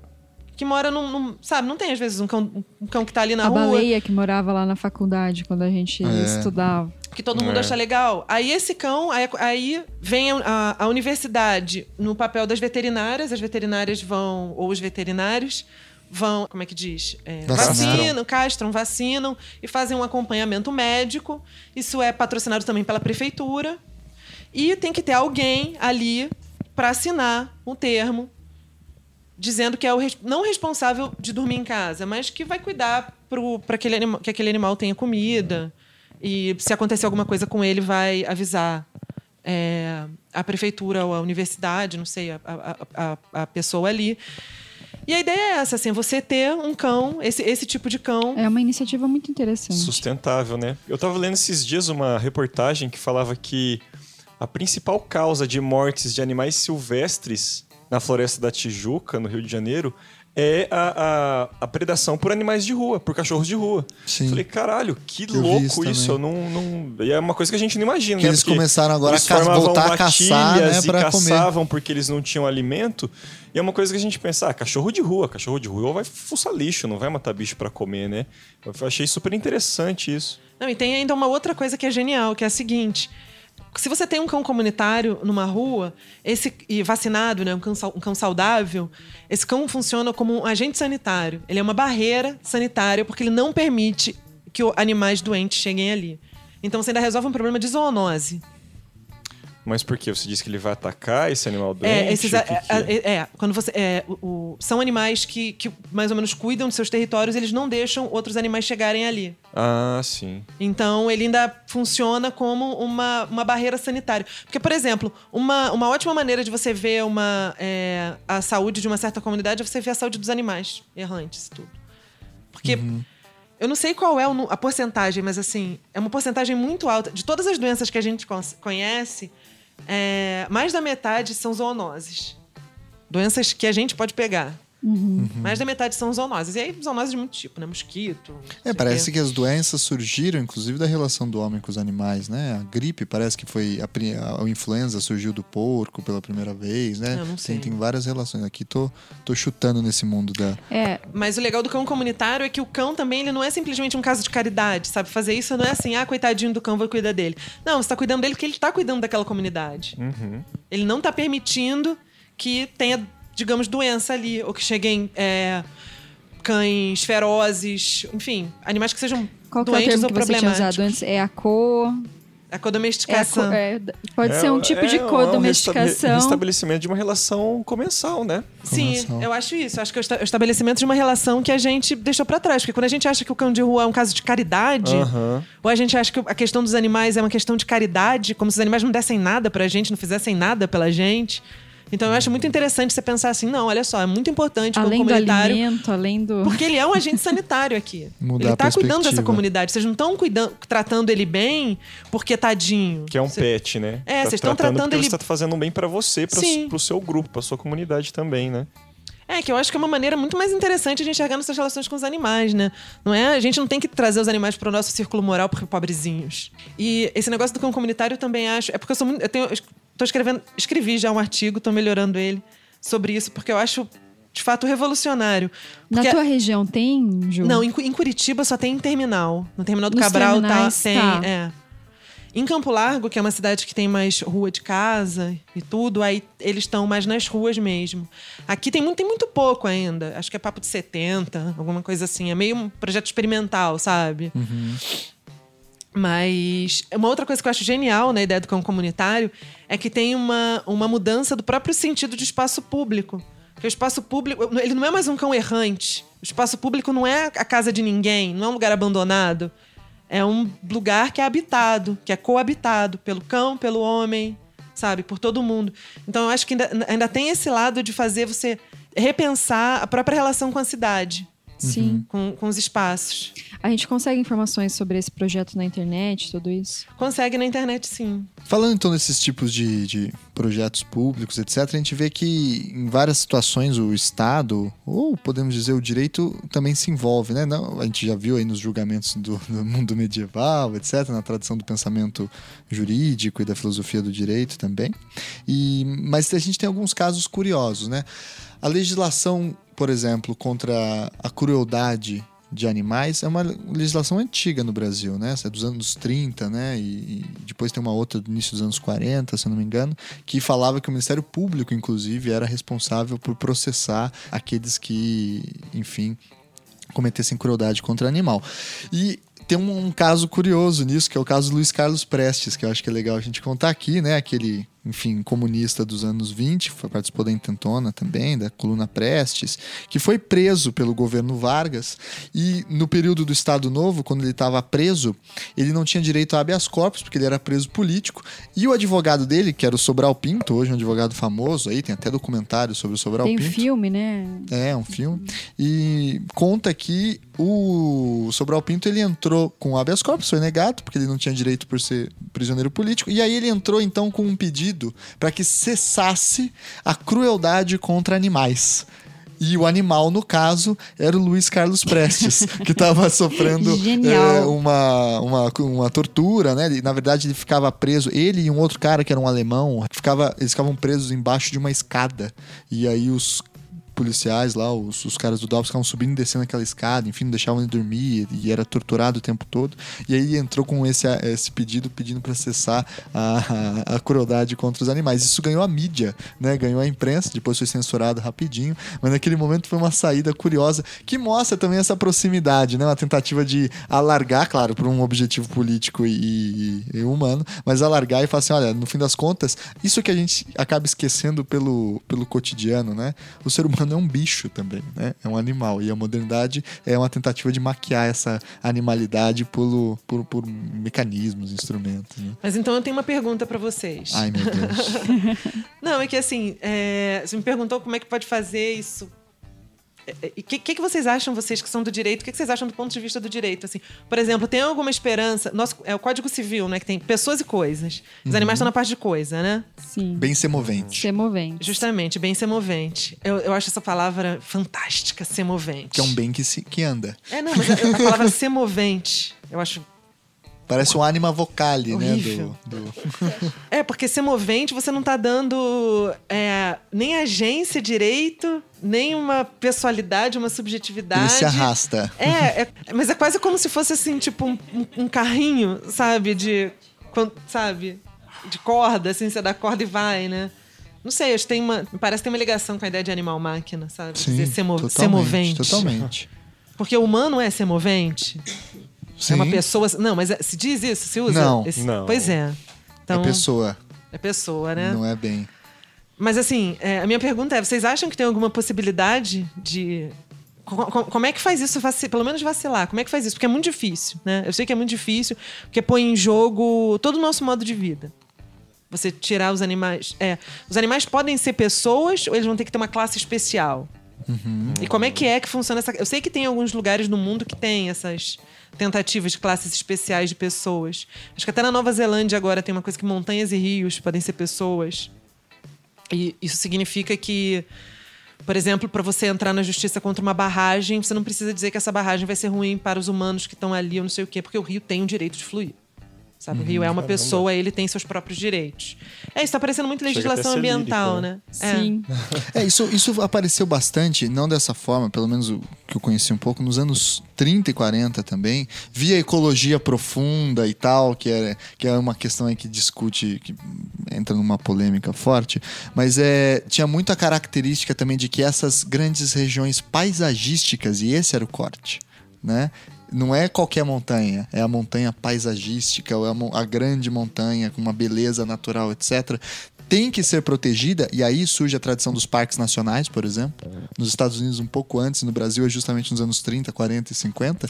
Porque e aí eles expulsam são. as pessoas, né? Pra fazer o Parque Nacional. Pois porque nos é. Estados Unidos botaram os índios pra fora Claro. pra fazer Parque Nacional. Por quê? Porque esses parques, e essa é a pira deles, eles são é, encarados como fontes de nacionalidade. Então, como locais que jorram o- a simbologia de um estado, de uma nação, de um povo. Né? Pensando em Foz do Iguaçu. Né? Se perguntarem para você qual é um símbolo natural no Brasil, vocês vão falar ah, é a Amazônia ou é a Fo- Foz do Iguaçu, etc. São esses locais que, então, essa é a crença da época, se reconheceria uma brasilidade, né? uma origem. Então, eu também sou meio suspeito, às vezes, com essas é, perspectivas, que isso não é muito novo, assim, sabe? Essa ideia de colocar certas regiões com, com direitos, porque não quer direito mesmo, né? Até porque eu não sei se é possível aplicar direitos nessa para essas populações, para montanha ou para um rio. então, o que, que você etc. acha que. com- Como é que você acha que pode ser? Como você protege um rio de uma barragem? Pois é. Eu não sei se o direito tem a linguagem correta para trabalhar com isso, porque é o que eu sempre brinco. Se o direito fosse um jogo de futebol, qual seria a bola desse jogo? Ou seja, o elemento que, se você tirar, o jogo para de funcionar. O conceito de sujeito. Porque é o sujeito que contrata, é o sujeito que morre, é o sujeito que casa, é o sujeito que faz a barreira. é o- e, e o rio para de ter esse direito de, por exemplo, não ser barrageado, ele teria que ser sujeito. E para encaixar esse conceito tão fechado e tão velho, vamos combinar, né, que é o conceito de sujeito, para essa materialidade de um rio, etc, é algo muito intangível. A gente não tem nem como começar a pensar, porque o sujeito é um ser volitivo, alguém que emite uma vontade e essa vontade é sempre de forma da linguagem e se manifesta em autos, inclusive, ou representado.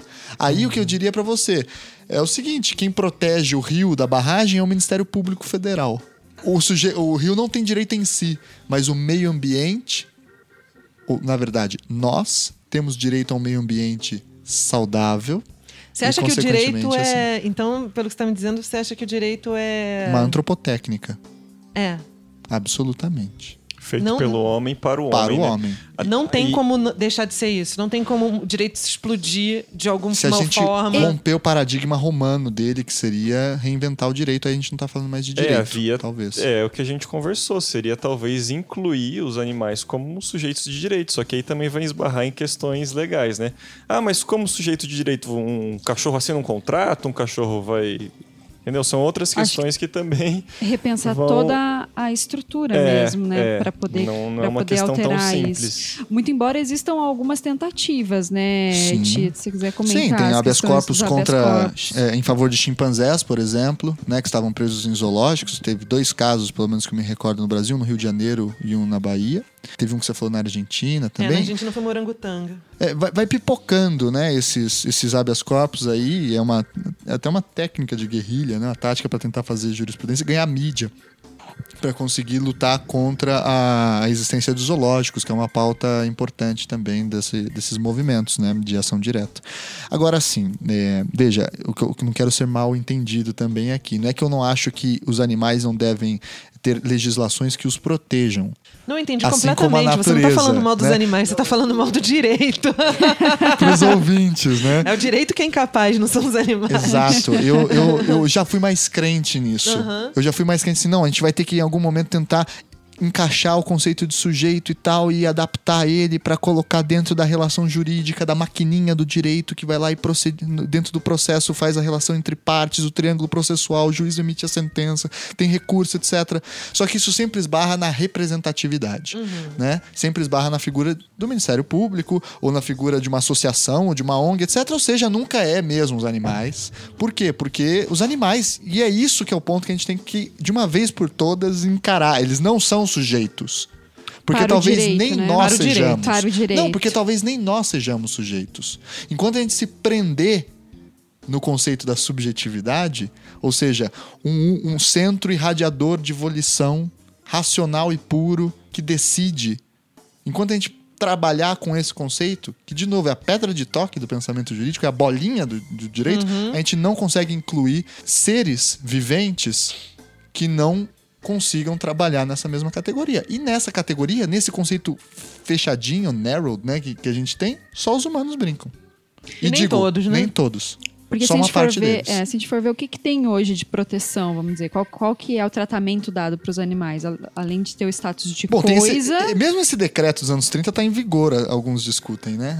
Porque não foi revogado explicitamente, é um decreto-lei, e porque não há nada que indique que a Constituição não tenha recepcionado ele, né? Existe a Lei de Crimes Ambientais, a 9.605 de 98, que eu lá acho que é o artigo 32, veda, criminaliza os maus tratos contra animais. Só que aqui tem uma disputa de tipificação. O que significa isso? Significa o seguinte: você pode matar um bicho, desde que não seja de forma cruel. Então, dar um tiro na cabeça de um cachorro não é crime. Agora, fazê-lo sofrer, Não é maltratar, torturar. Não, não, você não pode. Um bom advogado tira a tipicidade fácil. ah, um bom disso. advogado. É a lógica não, do ninguém, Maluf, né? Não, É. gente, mas ninguém é preso por maus tratos contra animais. Não, então, assim, Não. se for falar um bom advogado, você pode torturar também. Você pode fazer o que você quiser. Hum. Mas se você tiver provas vai- muito evidentes, por exemplo, esses casos que às vezes aparecem na mídia, que ganha uma grande.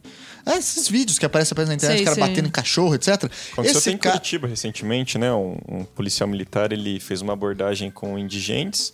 Matou a e- polaca. Aham, é, matou a cachorra do, do, do, do mendigo. Isso provavelmente gera condenação. Isso provavelmente gera condenação. Se não gerar condenação, gera transação penal. O cara assim, se tem vídeo e tal, e tem um apelo popular, o cara vai ser condenado. O que a gente tem que entender é o seguinte: a condenação é muito pequena. Né? E também não Sim. sei se a ideia é aumentar a pena. Não sei se a lógica do encarceramento, aí a gente entra num outro problema. Não, mas é assim, a saída, é, né? Mas aumentar, aumentar a pena, assim, de pena de prisão, talvez não, né? Mas uma. Porque pena- é pena de prisão hoje. Só que Sim, é o seguinte: qualquer outra pena, menor de pena- dois anos, o Sim. cara paga punição de É porque, assim, cesta não- básica, restritiva de direitos, ele tem que fazer prestação de serviço à comunidade. É isso que vira a pena, entendeu? Isso pode até acontecer. Só que, como todo crime no Brasil, na verdade, o problema é você comprovar a materialidade e autoria. Ainda mais num cachorro, né? Que não fala, ah, foi ele, nesse dia, dessa forma. Até porque se a gente for pensar assim, a questão de, de haver uma autorização para para matar, vamos colocar dessa forma, né?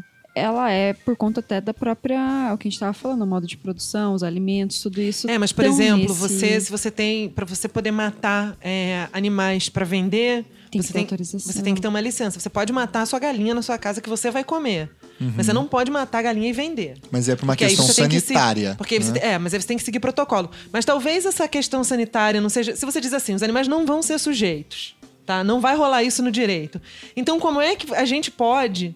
Porque eu fico pensando assim. como Burlar é, essa É, regra. como é que você consegue entrar? Por questões sanitárias, por exemplo. Sim, Como é que você sim. consegue entrar pra conseguir uma, é, é, um modo de vida, Só que aí um a gente tem tratamento que ter melhor? o pé muito no chão pra saber que o que a gente vai estar fazendo é o mínimo.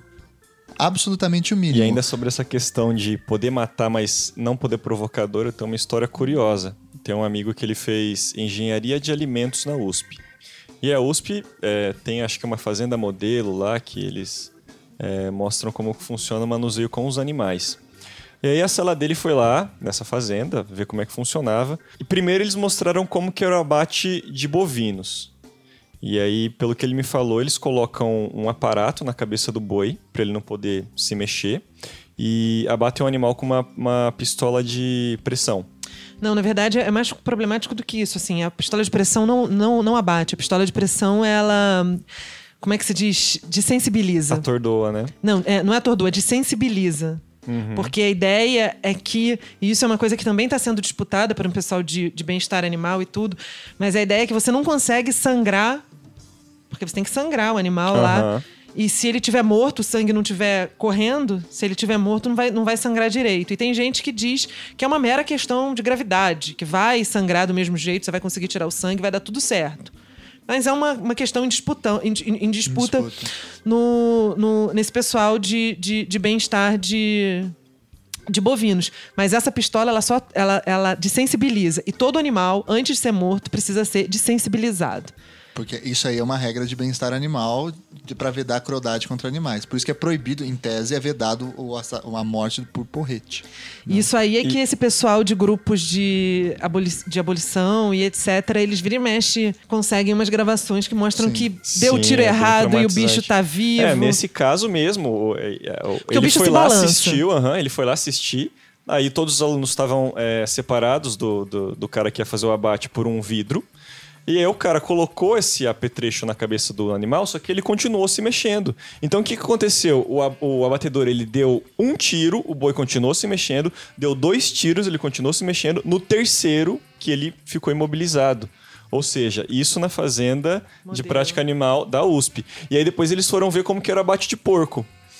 E aí chegaram lá, é, o cara tava com uma arma de choque, e aí eles abriram lá pro porco entrar. Aí no que o cara deu, o, o que o porco entrou, o cara deu choque no porco, o porco caiu. Só que eu não sei se ele quis é, fazer uma graça, mostrar muita habilidade, deixaram entrar um segundo porco. E aí ele também deu choque nesse segundo porco. O porco também caiu. E aí ele foi sangrar o primeiro porco. Só que o que aconteceu? Quando ele foi sangrar o primeiro porco, já tinha passado muito tempo. O porco já estava recobrando a consciência e o porco começou a gritar e saiu correndo e pulou no vidro e jorrou sangue. Foi todo aquele espetáculo eu acho que grotesco. Se eu não me engano, a desensibilização ela tem que ser, digamos, permanente.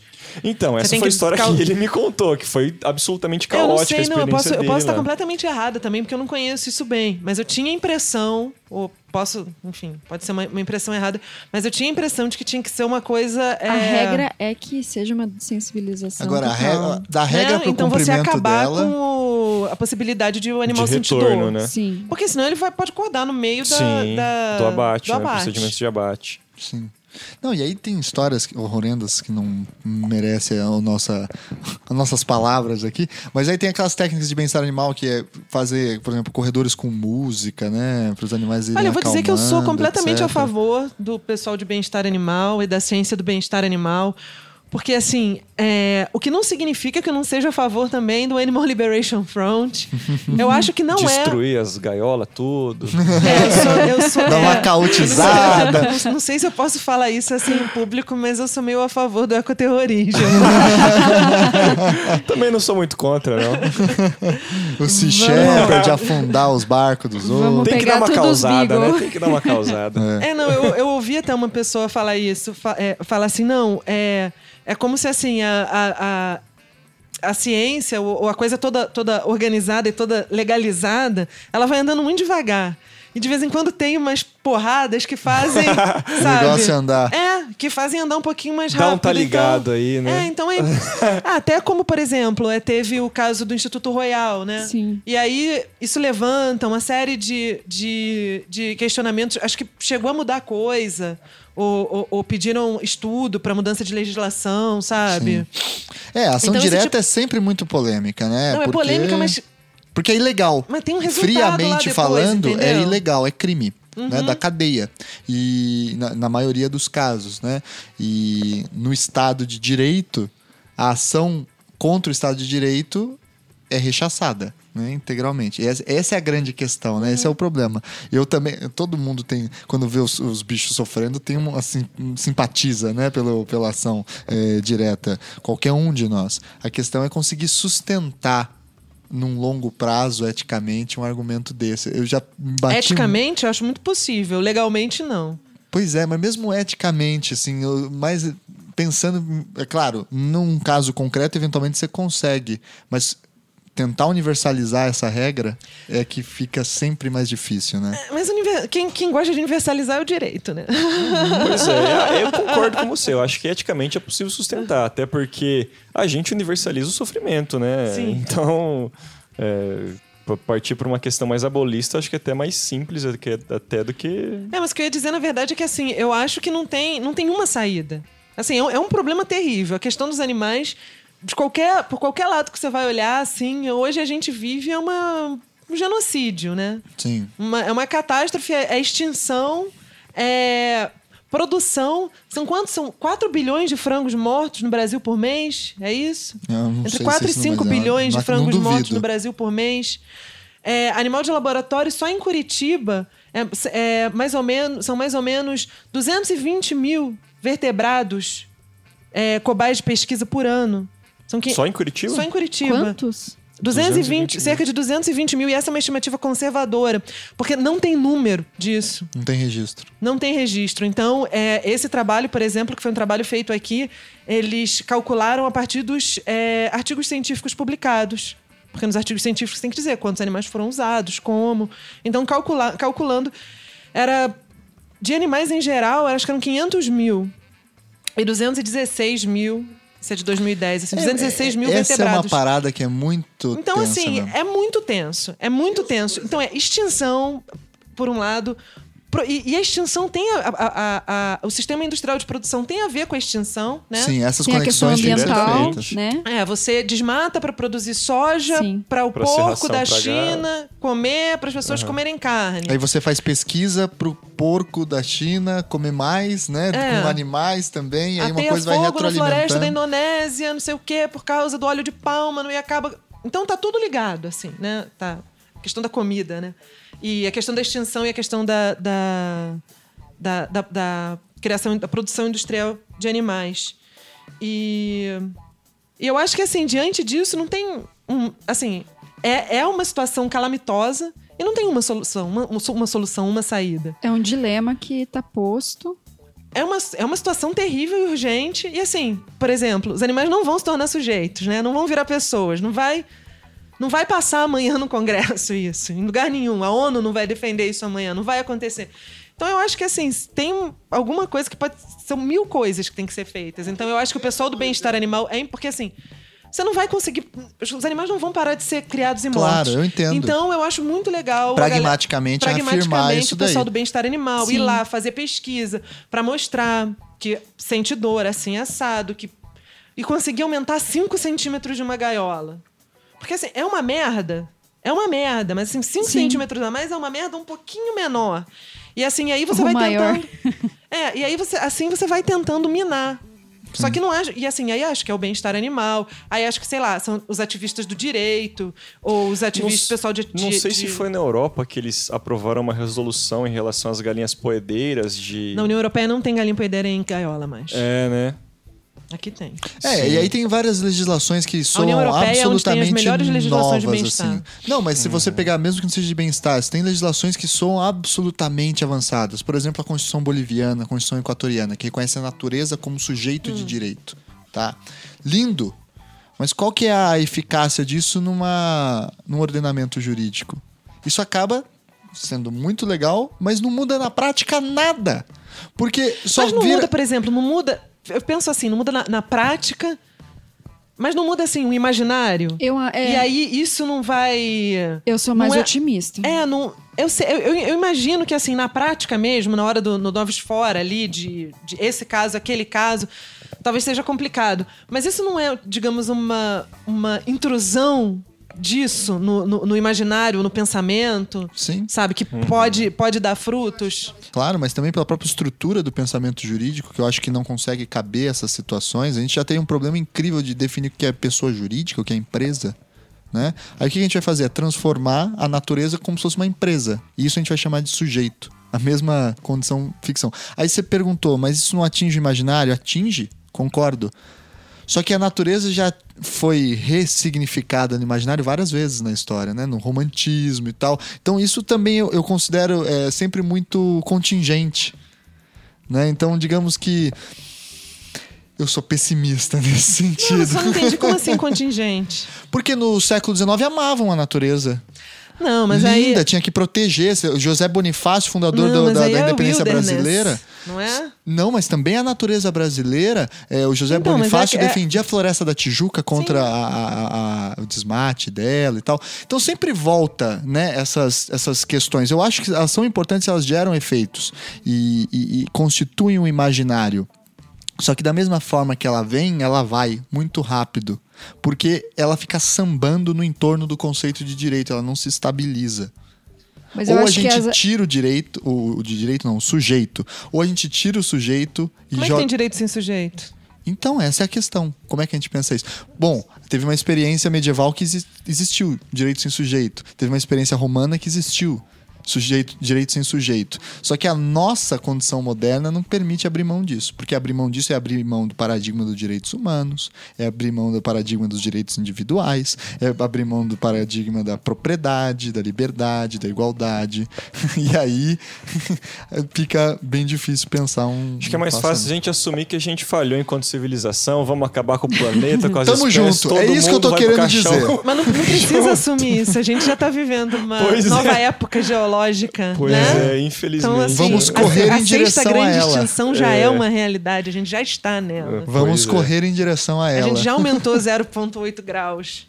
Tendência é melhorar, né? Vamos Tendência- fazer um forninho do planeta. É, a tendência é talvez em 100 anos já, Ter resolvido essa já tenha questão. resolvido. Quem né? sabe? Ah, eu sou. Não, eu sou. Aí o cenário, o cenário Aí vai romano vai muito- ser muito mais realista. apocalíptico. Não, vão sobrar as bactérias. Ah, elas. E as sim. bactérias têm uns, as uns- uns sistemas de comunicação maravilhosos, né? Elas são sofisticadíssimas. E de acordo com os filmes pós-apocalípticos, as baratas também estarão aí. Então, é, As bactérias, bactérias, e baratas. pelo menos, são mais organizadas que a gente, né? É. Colônia de bactéria deve ser muito melhor que qualquer civilização. aí. E elas são muito bem sucedidas. É, elas estão aí há quanto Tem outra tempo, coisa, porra? e a gente não pode ficar falando as bactérias. E a- a nós, tem, nós somos bac- nós- A gente tem bactérias. A gente, a- é, a Claro. gente acha que a gente é um indivíduo.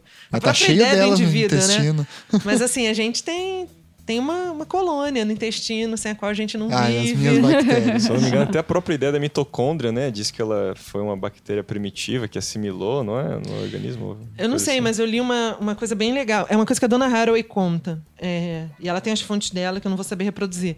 Mas é, tem a teoria da- dos primeiros organismos é, pluricelulares eles são organismos unicelulares que se comeram e, e não conseguiram se digerir. Que louco isso, ó. Então, assim, Olha o só. começo da, de- da, da vida multicelular é, é indigestão. Canibal, é, antropofágica. Não, e, é, e é de indigestão. é, ótimo, Você ótimo. Mais uma come, explosão de aí não cabeça consegue aí. digerir e aquilo fica lá e gruda em você. E vai, vai Ótimo, ficando. Ótimo.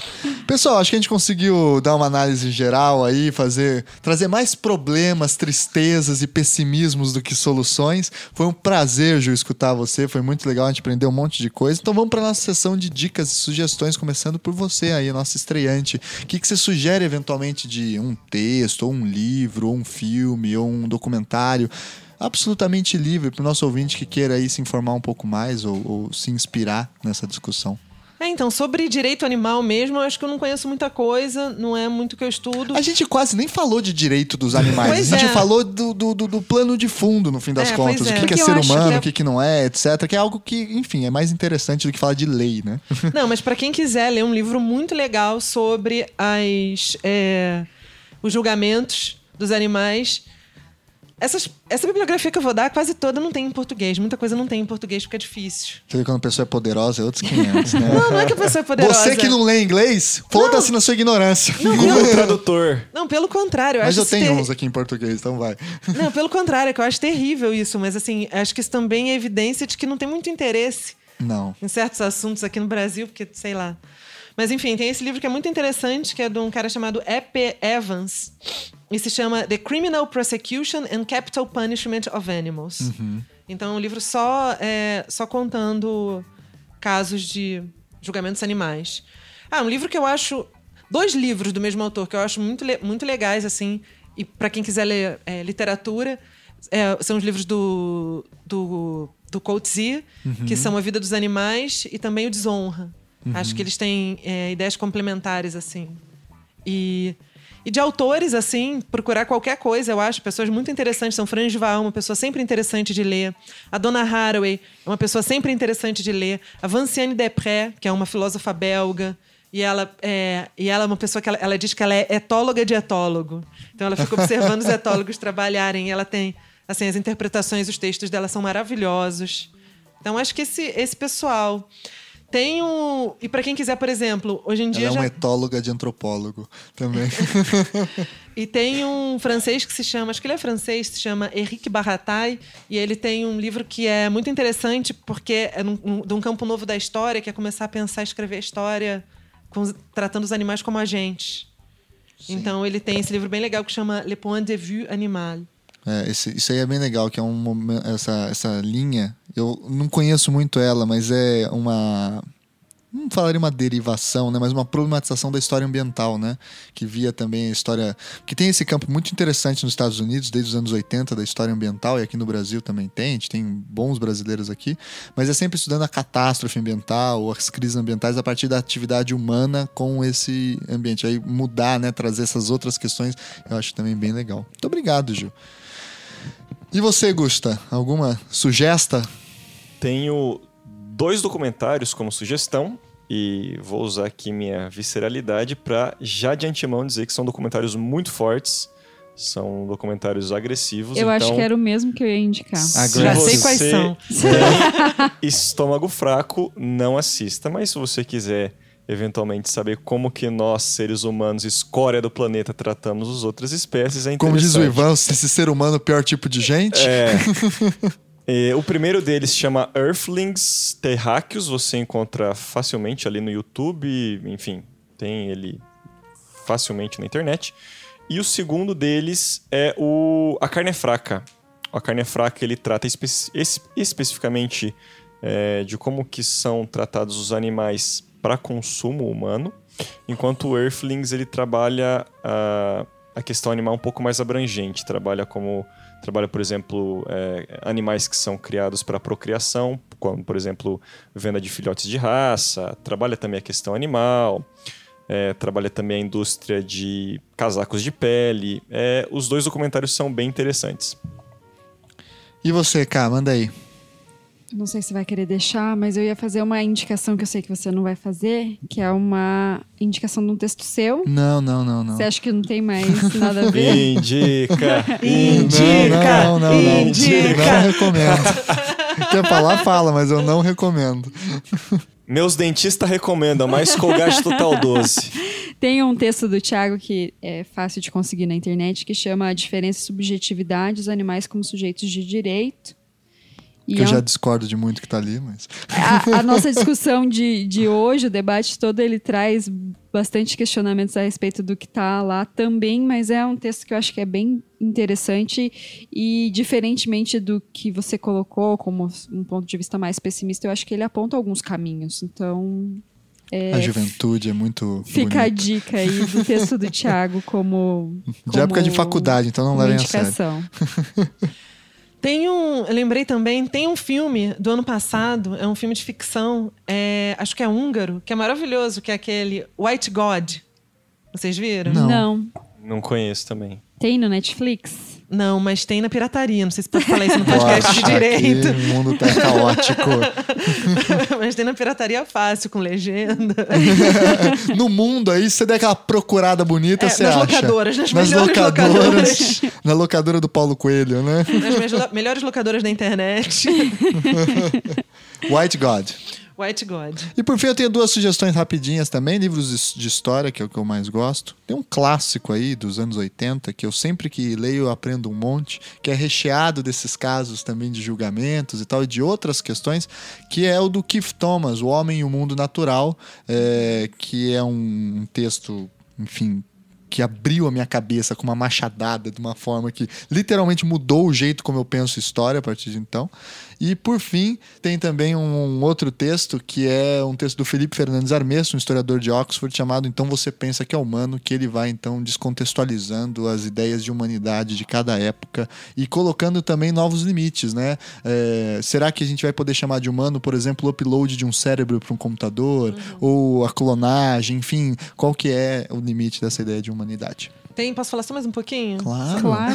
O microfone é seu. É porque tem hoje é, esse campo de estudo chamado estudos animais, né? O Critical Animal Studies, estudos críticos animais ou estudos animais. Então tem muita gente é, é, escrevendo. Fora do Brasil tem gente de todas as áreas, mas dentro do Brasil ainda não tem gente, por exemplo, da filosofia. Mas tem muito antropólogo escrevendo sobre Tem isso. você, pô. Tem eu, né? tem muito antropólogo e tem pessoal da literatura. Então tem um livro. Não vou lembrar o nome do livro, mas a Maria Esther Maciel acabou de lançar um livro bem legal, que acho que é Literatura e Animalidade, alguma coisa assim, eu não lembro como é que é. A o- gente acha. A gente é, põe no eu não lembro o título certo, mas ela é muito bacana e ela escreveu esse livro. E ela pega lá no Derrida a coisa do animô e, e, e outras coisas, e a, a ideia dos, dos animais na literatura, o que é escrever animais. E na antropologia no Brasil também tem bastante gente trabalhando com relações humano-animais. E você falou, então você pensa que é humano? Na verdade, eu lembrei de um artigo que eu acho muito legal de um antropólogo chamado Guilherme Sá, que é professor na UNB, que saiu na, acho que na revista Campus, aqui do FPR, da antropologia daqui, que se chama. Então, é, você é um homem. Afinal, acho que é afinal, não sei, ou então. Você é um homem ou um rato? E aí o, o texto tem vários. é, é, várias sessões, e as sessões são assim. Então você é um homem ou um rato. Então você é um homem ou. Então você é um, sabe? Vai Aham. fazendo. Então você é um homem ou. Então você é um homem. Então você é um. Então você é. E ele vai. é, Desconstitu... de- é, desconstrução. é, e aí ele vai pensando cada uma das, da- da- dessas Legal, coisas, assim. É um texto, é um ensaio bem livre, assim, é muito bom. Ótimo. Então é isso, pessoal. Vamos borrar essas barreiras entre humanidade e animalidade, né? Vamos largar a mão desse orgulho besta de achar que ser humano é alguma coisa, porque não é porcaria nenhuma. Então é isso, pessoal. Vamos mandar aquele tchau pros nossos queridos ouvintes, também no Facebook. Muito obrigado, Ju. Muito obrigado, Gustavo. Muito obrigado. Muito obrigado, gente. Tchau, tchau. Até Tchau, mais. tchau, tchau. Tchau, tchau. Valeu.